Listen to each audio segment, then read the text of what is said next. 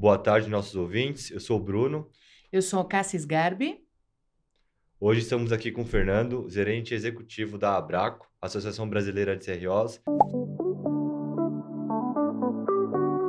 Podcast Abracro. Mais ciência para seus ouvidos. Fernando, você pode contar um pouquinho para a gente como você começou na pesquisa clínica?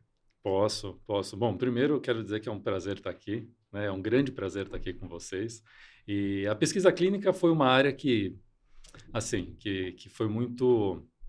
É uma área apaixonante, né? E quando eu estava na faculdade, eu me formei em farmácia e bioquímica, era uma área que estava muito em alta. E a gente não aprendia sobre pesquisa clínica na faculdade. E aí os colegas começaram a trabalhar em pesquisa clínica, e aí a gente ia ouvindo o que era a área, ia se interessando, e nisso grande parte da minha turma na época foi trabalhar em pesquisa clínica, e aconteceu comigo também. Né? Acabei, depois de cumprir ali uma jornada científica dentro da universidade, fiz iniciação científica, uh, Bolsa FAPESP, aquela coisa toda. Fiquei três anos nessa vida, que foi muito interessante, mas foi muito bom também para saber o que eu gostava e o que eu não gostava dentro da profissão. Né? Aí eu fui trabalhar em pesquisa clínica. E aí eu comecei a minha carreira numa CRO, trabalhei um tempo em CRO, depois eu tinha muita vontade de conhecer como era o trabalho dentro de uma indústria farmacêutica. E aí a primeira oportunidade que eu tive, então eu fui trabalhar numa indústria farmacêutica. E aí eu me afastei um pouquinho de leve da pesquisa clínica, mas nunca perdi totalmente o contato com a área. Enfim, aí fui, trabalhei em várias indústrias, fui trabalhando em várias áreas, voltei a trabalhar com foco em pesquisa clínica e, enfim, e depois de um tempo eu vim trabalhar na Bracro. É mais ou menos esse um, um grande resumo da, da, minha carreira, como eu cheguei na, na, pesquisa clínica. E já pegando o seu gancho, né? É engraçado que a gente tem ouvido, né, as pessoas falando exatamente isso, que acabam entrando na pesquisa super por acaso, né? Porque não existe todo esse apoio, essa, essa ideia, né, de um antes, de como apresentar isso, né? E você acabou acontecendo a mesma coisa, né? Como, como nós também. É, e a Brácora especificamente, né? Da onde que começou assim o seu, seu vínculo, sua ligação com a Brácora? Foi num determinado ponto que eu estava da minha carreira, eu estava trabalhando com operações clínicas, eu trabalhava numa multinacional e, e eu olhei e falei assim, eu acho que é um momento de mudar. Eu queria, tinha vontade de fazer mestrado e não dava para conciliar. Sim. Até tentei negociar dentro da empresa, não era possível. Aí eu me planejei e falei assim, olha, então vou fazer o seguinte, eu vou abrir uma empresa, vou prestar serviço. Né? Eu já tinha passado por uma área de desenvolvimento, de inovação. Então, assim, tinha algumas áreas que eu, que eu conseguia trabalhar muito bem, prestando serviço, sem ser na pesquisa clínica efetivamente. E aí eu fiz essa, essa movimentação de carreira. Deu tudo certo. Só que quando eu saí da multinacional, aí eu conversei com os diretores da Abracro na época. Porque o que acontecia? A Bracro, isso eu estou falando lá de 2010. A Bracro tinha cinco anos, mais ou menos. E aí eles, o que, que acontecia? A Bracro tinha várias empresas associadas, os diretores dessas empresas se reuniam mensalmente, decidiam várias coisas, tinham vários projetos e não conseguiam colocar aquilo em prática. Então eles precisavam de alguém que conhecesse a área e pudesse dedicar parte do seu tempo para cobrar as próprias empresas, cobrar os diretores, uhum. assim, colocar os projetos para andar. Um, uma espécie de um gerente de projetos, né? E aí, na época, eu conversei e fiz duas rodadas de, de entrevista com os diretores da época, né? Era o... Até, até mencionar os nomes. Era o Charles Schmidt, o Vitor Arada e o Eduardo Forléu. Eu conversei com eles todos, e aí até que eles falaram, não, Fernando, então vem. E aí eu comecei e foi muito curioso, porque eu prestava assim, a ideia é que eu prestasse algumas horas de, de, de serviços para a Braco, né? E começou assim, então era assim, 20 horas por mês, 15 horas por mês, ia variando, conforme o mês, conforme as ações. Sim. E aí começou a crescer. Então, sim, as coisas começaram a dar certo. Era uma época também que tinha uma estratégia muito boa da Braco. A Braco estava numa movimentação, até assim, quando me chamaram, eles estavam tentando estruturar alguma coisa diferente né, na associação. Nós contratamos naquela época uma assessoria de imprensa. As notícias que saíam de pesquisa clínica eram muito negativas sempre. Então a gente pensou, a gente tem que mudar esse cenário. Então a gente foi atrás de uma assessoria de imprensa, contratamos, então a gente começou a fazer um trabalho na mídia bem importante, bem interessante E nisso a gente começou a aparecer mais, mais empresas começaram a procurar, e aí foi crescendo. Né? Enfim, muita, muita água passou. Estou falando de uma coisa de mais de 10 anos atrás. Né? E nesse caminho todo, aquela minha dedicação, que era de 15, 20 horas por mês, começou a aumentar, começou a aumentar, começou a aumentar, começou a aumentar. E hoje é mais ou menos 120% do meu tempo. sempre, sempre dedicado a dedicado Sempre dedicado. É, é. E cresceu muito. Então, a Braco foi fundada com seis empresas na época, isso em 2005. Hoje são 29. Então, esse mês acabou de entrar mais uma, né? E já temos outras querendo entrar na Bracro. Eu acho que essa procura das empresas pela Bracro é um, eu acho que é um termômetro interessante para a gente olhar e falar assim, olha, alguma coisa está dando certo, né? Porque é, tem uma procura espontânea. Então, isso tá, é um movimento bem interessante que a gente está vivendo agora. Muito legal. E, Fernando, é, nesses seus 10 anos de Abraco, o que, que você já viu que a Abraco trouxe de mudança para pesquisa clínica no Brasil? Quais foram as ações que mais impactaram? O que, que você tem visto aí que você fala, meu, há 10 anos atrás isso era muito diferente. Foi a Abraco que iniciou esse processo? É, é uma boa pergunta, Bruno. É, mas eu, eu não sei se tem aí um grande trunfo que seja só da Abraco, quando a gente fala de pesquisa clínica aqui no Brasil. Porque uma das coisas que nós fazemos, e quando eu digo nós, eu estou falando nós todos, tá? Então, assim, é muito importante, acho que, destacar isso. Então, a Abracro tem um corpo de diretores executivos que vem das empresas associadas, tem os próprios representantes, diretores dessas empresas que também é, orientam né, os trabalhos da Abracro. Então, se a gente for pensar em todo o grupo que faz parte da Abracro, então, assim, as ações da Abracro acabam sendo resultado da discussão de todas essas pessoas que participam. Né? Então, por isso que eu falo no plural, né? Daquele aquele esquema, parece um jogador de futebol falando, né? Quando perguntam para ele, ele sempre responde no plural, mas é nesse, nesse sentido de equipe, tá? E aí, pensando nesse sentido de equipe, as ações, as principais ações da Bracro acabaram sendo sempre congregadas com outras entidades, né? Então, a gente sempre procurou, por exemplo, quando tinham as principais ações, vou dar um exemplo prático aqui, bem real. A Bracro foi fundamental na criação da Aliança Pesquisa Clínica Brasil. E o que é a aliança? A aliança é uma organização né, que reúne todos os stakeholders da pesquisa clínica. Uhum. Para quê? Para todos sejam ouvidos, todos tenham um espaço de fala, todos possam opinar né, daquilo que acha que é importante para quê? Para a gente melhorar a pesquisa clínica. Então, assim, centros de pesquisa, associações de pacientes, indústrias farmacêuticas, CROs, né, investigadores diretamente ligados, ou seja, todos estão ali dentro da Aliança Pesquisa Clínica. Então, é um movimento que a Bracro fomentou lá atrás, lá por 2015. Então, isso mostra que é, isso está um pouco no DNA né, da gente, de sempre procurar trazer as outras partes, falar assim, olha, vamos conversar um pouquinho aqui e vamos juntos fazer uma coisa. Né? Então, acho que por isso, quando eu olho para trás, eu acho que muito dos movimentos que a gente fez difícil acreditar só a Bracro. Eu acho que a gente tem que acreditar uma série de outros participantes, né? Eu posso lembrar de novo daquela assessoria de imprensa que eu falei que a gente contratou ah, lá em 2011, 2012. Esse foi um, um movimento assim só da Bracro, né? E foi importante, por quê? Porque a gente conseguiu levar para os principais jornais que circulavam no país à época, as principais revistas que tinham, a gente conseguiu colocar matéria em todos eles, falando da pesquisa clínica de um modo positivo. Né? Então, esse, isso é uma coisa que eu consigo acreditar é, só a Braco. Tá? E assim, o que é legal, né, a gente te escutando, você tem 13 anos de Abraco, mais ou menos? É, sim. Então, quase, isso, quase isso. E, e como você está num, numa posição que você é, articula em todos os lugares, né, dentro da associação, é legal você ter essa noção do geral, né, assim, de todo esse papel, de tudo que já foi feito, da proposta como começou lá de trás e o que é agora, né? E aí eu não sei, assim, se a gente fosse perguntar, é, você, como você imagina um futuro, assim? Porque você está vendo todas as modificações e eu, como membro também, eu, eu já acompanho há uns anos e eu também vejo o, o quanto que já está mudando, né? Assim, o quanto que a gente está tentando abranger e abrangendo outras coisas. Mas eu queria ouvir de você, o que, que você acha, assim, Onde você acha que chega? Qual a perspectiva? É, eu penso muitas coisas. Eu acho que a gente tem muitas batalhas aí para lutar, né?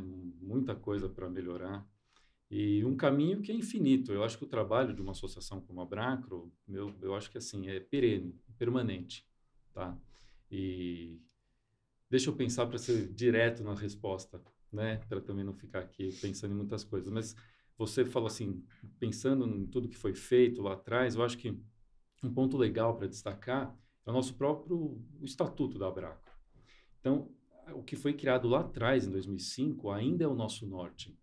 E é curioso, quando a gente pega, pega o estatuto, ele tem lá uns pontos, são, se não me engano, 12 pontos que destacam ali quais são as ações esperadas da associação, né? E continua muito atual. Então, isso é muito curioso. E a gente se baseia ali para tomar as ações que a gente tem na prática. E quais são? Vamos dar uns exemplos aqui. É, toda a parte educacional. Então, assim, a Braco ela tem um, um papel importante quando a gente pensa na formação, capacitação de profissionais tem que pensar como um ciclo, né? Então, se a gente quer estimular mais estudos clínicos no Brasil, tudo bem. Então, se chegarem muitos estudos, a gente tem profissionais capacitados, uhum. né? Isso tem que ser balanceado. Ao mesmo tempo, a gente não consegue ficar formando gente, formando gente, formando gente que não tem estudos para fazer. Então, a gente está frustrando uma série de pessoas também, né? Então, a gente tem que tentar balancear. E a gente vem fazendo esse trabalho, né? Quer dizer, pelo menos a gente procura fazer, né? Balancear isso tudo. É, Disseminar a pesquisa clínica é um papel também muito importante que nós temos. Então, aquilo que começou lá atrás de estar na imprensa, levar informações, falar de pesquisa clínica, a gente tá, leva isso muito a sério no dia a dia, né? E aí, isso pode ser pelas redes sociais, ou continuando o trabalho de assessoria de imprensa, estimulando que mais matérias sejam veiculadas, levando, falando o que é pesquisa clínica. Então, assim, a gente continua né, nessa linha de trabalho. E aí, quando eu olho para o futuro, eu vejo que é, esse é o caminho, né? É, se a gente pensar hoje, se eu tiver que resumir rapidamente, falar, bom, o que, que hoje é a Bracro, né?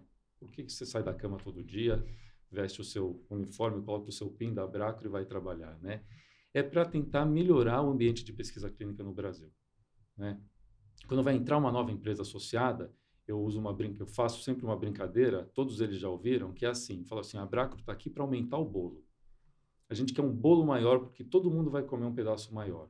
E quando eu penso em comer um pedaço, eu não estou pensando só em business, só no comercial. Né? É para todos. Por quê? Porque a gente é uma tecla que a gente bate muito, que a gente não quer deixar perder em nenhum momento que quem está no centro da pesquisa clínica é sempre um paciente que entrou naquele estudo e a gente pode chamar ele de sujeito, de participante, de voluntário, mas ele é um paciente. Então assim, as coisas precisam andar né, e girar em torno dele. Então, quando a gente pensa em ter mais estudo, são mais pacientes no final do dia. Então, esse bolo maior também serve para eles. Sim. Serve para quem está por aí procurando um tratamento. Né? Então, isso é o que nos move. Tá? Então, a gente quer na Bracro fazer o quê? A gente quer estimular mais pesquisa clínica, porque a gente acredita que a pesquisa clínica é um ciclo, um, um ciclo virtuoso, sabe? É, onde todos ganham. Eu acho que isso que é curioso. É, eu tenho falado muito quando vou falar em, enfim, algum encontro, conversar com reguladores ou conversar com indústrias farmacêuticas, enfim, eu sempre falo assim: quem é que perde se a gente tiver mais estudos clínicos no Brasil? Não tem essa resposta, porque ninguém perde, todos ganham, Sim. né? Então o nosso trabalho é esse. Então assim, é um assunto fácil, é um assunto fácil quando você para para analisar e não consegue identificar quem perde. Aí você fala, bom, então por que, que a gente não faz mais? Né? Deve ter um gargalo aqui, um outro ali, alguma coisa obstruída em algum canto que a gente tem que descobrir, resolver, né? e aí a gente vai ter mais pesquisa clínica. Então, olhando para o futuro, eu vejo a Bracro trabalhando para que venham mais estudos clínicos para o Brasil. É claro que vai ter um limite orgânico disso. A gente acredita que a gente consegue dobrar a quantidade de estudos que a gente faz hoje. E assim que dobrar, vai falar assim, mas o trabalho da Bracro acabou? Não a gente tem que acompanhar, tem que prezar por, por qualidade, né? tem que imaginar que sempre estão entrando os novos profissionais, a gente tem que conversar com eles, tem que ir nas universidades estimular que fale mais de pesquisa clínica, enfim. Falei bastante nessa resposta. Né? É, tem um bom trabalho a ser feito, né? É, não é? Então, assim, eu acho que tem muita coisa a ser feita, mas eu olho um futuro, né, para a pesquisa clínica, um futuro bem positivo, e para a Bracro, é isso que eu falei, eu acho que tem um trabalho permanente. Fernando, aproveitando o gancho do futuro, como é que essas pessoas que hoje não fazem parte da Abraco, mas têm boas ideias e têm né, energia para participar, podem chegar até a Braco e trazer essas ideias? Você diz empresas que querem entrar? As empresas, algumas pessoas, às vezes, Uhum. né, algum ouvinte nosso que vezes, Participantes asso- É. de associados, né? Quem trabalha com- junto com os associados. Tá. Olha, vamos pensar primeiro nas empresas. Se tem alguma CRO, alguma empresa, um prestador de serviço em pesquisa clínica que ainda não é associado e quer se associar, basta entrar em contato com a gente. Se entrar no nosso site, tem lá o, o e-mail info@bracro.org.br. Pode contatar a gente pelas redes sociais. Né? Se já tiver um vínculo com alguém, com algum diretor executivo, também pode entrar em contato com a gente através dele. E aí a gente vai marcar algumas reuniões, um bate-papo para apresentar a associação, como funciona, né? É, quais são as obrigações, quais são os deveres, né? E os direitos do associado, enfim. E, e aí a gente parte para o processo de associação, que é relativamente simples, tá? E é importante que as empresas venham, né? Porque a gente dentro da Braco tem uma série de comissões técnicas que, que eu entendo que são até a força motriz mesmo, sabe? Isso é, o- é é o coração da Bracro, porque é dali que a gente com- começa a discutir questões técnicas, eu acho que dali que saem, assim, as grandes, eh, os inputs para a gente conversar depois com os reguladores, enfim.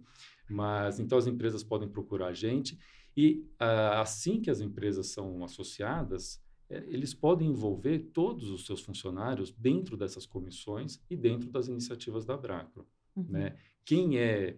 A gente sempre pede que tenha pelo menos um responsável legal, isso até por, por questões legais, tem que ter pelo menos um responsável legal da empresa que, que fale em nome dela dentro da Bracro, e essa pessoa é que vai ser responsável por aprovar ou não né, a vinda de um colaborador para dentro dos nossos grupos, tá? E, mas, teoricamente, não tem limite. Então, a partir do momento que a empresa começa a trabalhar, a, a A a participar. participar da Bracro, aí ela pode vir, pode participar das comissões, pode sugerir novas comissões, né? Então hoje a gente tem uma série de comissões técnicas, mas também tem alguns grupos, então pode sugerir criação de novos grupos que são coisas espe- específicas e mais mais eh, pontuais, enfim, e pode sugerir alterações, né? Porque assim quem move a Bracro são os associados, né? A Uhum. palavra final para todas as ações, para tudo, é aquilo que está no estatuto. E quem tem o poder de escrever ou reescrever o estatuto são as empresas associadas em, em assembleia. Tá? Então, assim, nada está escrito em pedra. Então, conforme as coisas vão avançando, tecnologias vão entrando, o mercado vai mudando, novas empresas vêm, a gente senta, olha para o estatuto, vê se ele atende, não atende, enfim, muda né, e vai se adequando para o Para futuro. o que vem. Exato, isso. ótimo. Não, e até conversando, né, assim, pensando, você fala das, d- das comissões, né, dos GTs, dos grupos de trabalho, é uma oportunidade para trocar ideias, né, assim, para dividir informação. Como você comentou, são muitos associados, então eu imagino que tenha um grande número de pessoas que participem, Sim, sim. né? E aí eu acho que essa troca é super importante, né? Até para ganhar eh, força em, em- em debates, em discussão e até eh, organizar, né? Assim, então, como vai ser o processo? Como vai ser aquele procedimento, né? Dentro desse contexto de pesquisa. Exatamente. Hoje a gente tem nos nossos grupos mais de 300 pessoas envolvidas. Nossa. É uma quantidade muito grande, né? Porque a gente vem crescendo. E se hoje a gente tivesse 500 pessoas envolvidas, talvez a gente não tivesse estrutura para acolher to a todos, Claro. né? Mas, é, mas a gente vem crescendo também. Então a nossa estrutura fixa vem crescendo, então mais pessoas vão entrar, né? Enfim, a gente está tá numa fase bem interessante. E as comissões, elas são muito legais por conta disso que você estava falando, Cássia, que a gente tem nas comissões pessoas mais experientes e pessoas menos experientes. E, é- e essa troca é uma troca muito interessante, porque geralmente a pessoa com menos experiência, ela entra e aprende muito, Uhum. né? E as mais experientes, quando elas trocam informações, elas, elas se ajudam bastante. Então, é, de novo, um ambiente bastante positivo, sabe? E, e aí é, é bom para todo mundo, porque você vai entendendo onde estão é, os problemas nos processos, que a- todas as empresas acabam passando Claro. por aquilo, então elas se ajudam para resolver. E quando é um problema muito grave, que, por exemplo, pode culminar numa, eh, numa sugestão, por exemplo, para um órgão regulador, eles trazem isso para a diretoria executiva e nós levamos isso para a Anvisa, por exemplo, para uma CONEP, para um Conselho Nacional de Saúde, fala, olha, esse ponto não está bom, porque ele está criando um entrave maior do que necessário, enfim.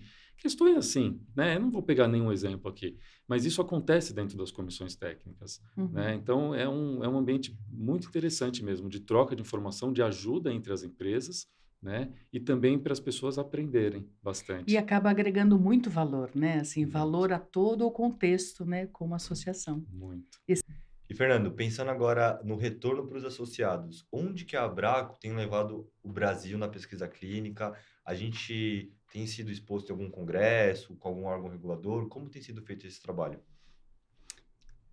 A gente, eu entendo que o maior retorno para o associado, ou um dos maiores, é, é o, é o trabalho dessas comissões técnicas que a gente estava falando, né? Porque isso ajuda o dia a dia. É, fazendo analogia com a indústria, é o chão de fábrica. É o pessoal que está ali, que tem um- uma dúvida, que às vezes entra num, manda um e-mail no grupo de uma comissão, como uma comissão regulatória ou de operações clínicas, e tem uma resposta que, que faz com que o projeto volte a andar, ou às vezes escreve num grupo de WhatsApp e tem uma resposta imediata que ajuda, né? Enfim, eu acho que aí está uma grande força. Uma outra, um outro ponto importante é essa representatividade. É, um- muitas vezes uma empresa sozinha procurar um órgão regulador para discutir um tema, você tem uma situação que às vezes não tem uma força que você tem quando você leva isso por uma associação que fala em nome de 29 empresas. Né? É diferente, tá? É, então, eu acho que isso é muito importante, isso é um retorno importante para o associado.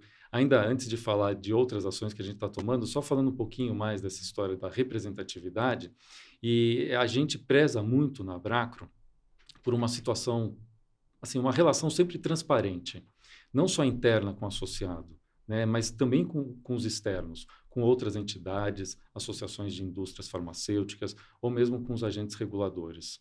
Né? Então, é, quando a gente precisa criticar alguma ação de algum órgão regulador, a gente, se vai falar isso de repente numa entrevista, a gente sempre tem o cuidado de antes comunicar para o órgão regulador, para que ele saiba o que está acontecendo. Então, a gente tem um diálogo muito, muito franco e transparente com os reguladores, né? E eu acho que isso que alimenta uma relação de respeito, né? Eu acho que isso alimenta bastante o que a gente tem hoje, né? Dessa da Bracro maior, maior e fortalecida.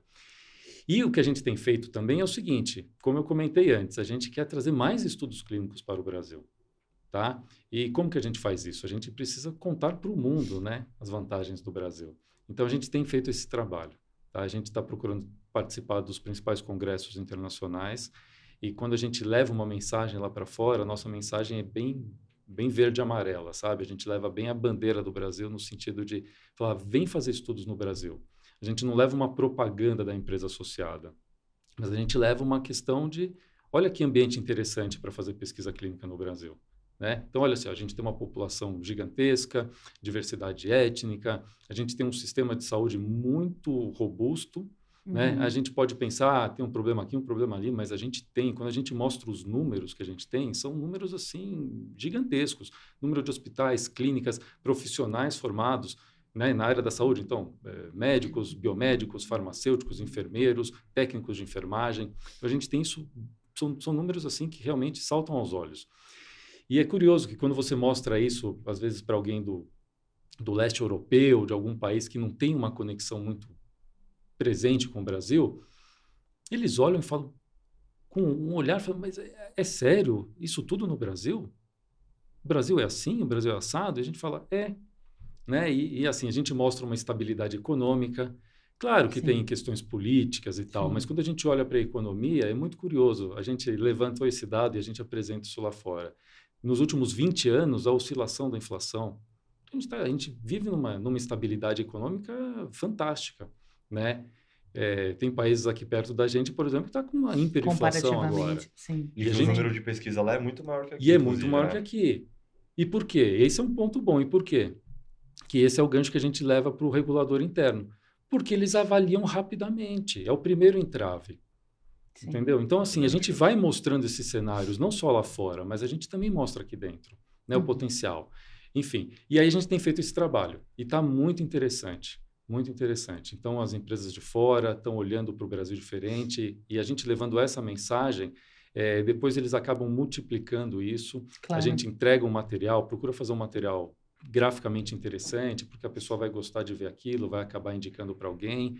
Dessa maneira, a gente vai tentando permear. Né? É um trabalho de formiguinha. E quando a gente olha para o placar, às vezes a gente acha que está perdendo de 7 a 1, né? Mas aí a gente acorda no dia seguinte e fala, não, agora está 0 a 0, a gente vai de novo. E aí a gente vai, a gente vai fazendo isso no dia a dia e a gente acha que vai chegar num, num resultado bom. Não, excelente. Não, excelente. É muito interessante saber que a Abraco está regando a terra, né? Arando a terra para que cada vez mais a gente tenha pesquisa clínica e todos ganhem, né?